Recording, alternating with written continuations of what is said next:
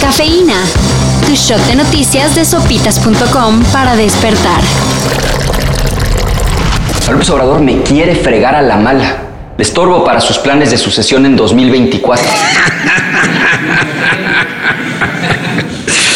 Este.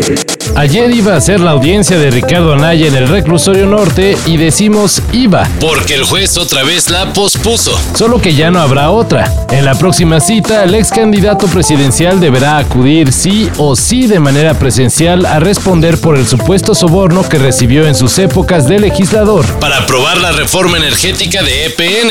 Pero debería de enfrentar las cosas y aclarar si recibió el dinero, cuál era su relación con Peña, cuántas veces se entrevistó con Peña, qué temas trataron. Acusación que inició a raíz de una declaración de Emilio Lozoya. De no acudir a la audiencia, Ricardo Anaya será clasificado como prófugo de la justicia. Pero eso será en enero del 2022. Le darán chance todavía de disfrutar de las posadas. Se acerca cada vez más la temporada vacacional y desde ahora la Profeco le advierte a las aerolíneas que no se anden pasando de la raya con sus cobros. Güey, es tu trabajo. O sea, no es mi problema que no te desabasto. O sea, güey, ponte pilas.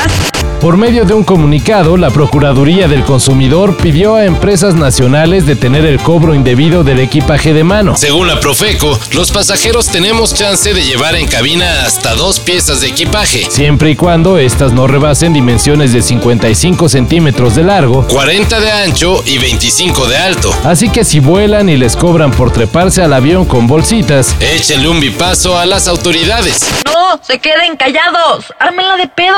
Ya que las aerolíneas están violando las disposiciones de la Ley de Aviación Civil.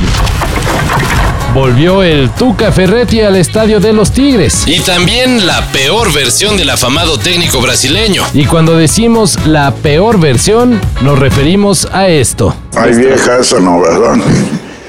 Maricones, el primero. ¿Quién va a ser el primer maricón? Chingan. Puros machos, entonces. Dijo el Tuca durante la conferencia de prensa ofrecida luego que su equipo, el Juárez, cayó ante el Tigres 3 a 0. Hasta el momento la FMF no ha dicho si sancionará al Tuca por pasarse por el arco del triunfo los intentos por erradicar prácticas homofóbicas, misóginas y machistas del fútbol mexicano. Por su parte, el técnico tampoco ha dicho nada luego de tan lamentables comentarios. Y hablando de cosas lamentables, Australia ya avisó que seguirá produciendo carbón, aplicando la ley de Vicente Fernández. Mientras el público lo pida, ellos lo seguirán vendiendo. El ministro de Recursos de la Tierra de los Canguros auguró que la industria del carbón tiene todavía una larga vida, pese a los comprobados daños que su consumo provoca al medio ambiente. Solo un país enfermo patea a un niño con una bota gigante. Señor Simpson, calle usted. Denigrar a la bota es delito, es una de sus grandes tradiciones. Y así es como vemos que muchas conferencias del cambio climático, muchos acuerdos, pero seguimos en las mismas. Y luego, pues no quieren que Greta Thunberg se enoje. Ya sacó una serie con su mamá, publicó su autobiografía y hasta incursionó en la música disco. When the lockdown happened, I suddenly had nothing to do. I, I never have nothing to do. I've always been creatively restless.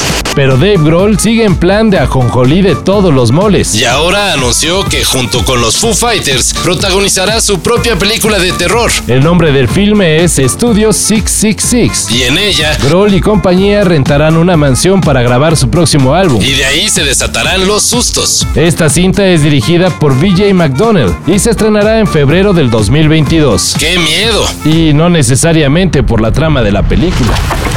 Para esto y mayor información en sopitas.com. Cafeína. Shot de noticias de sopitas.com para despertar.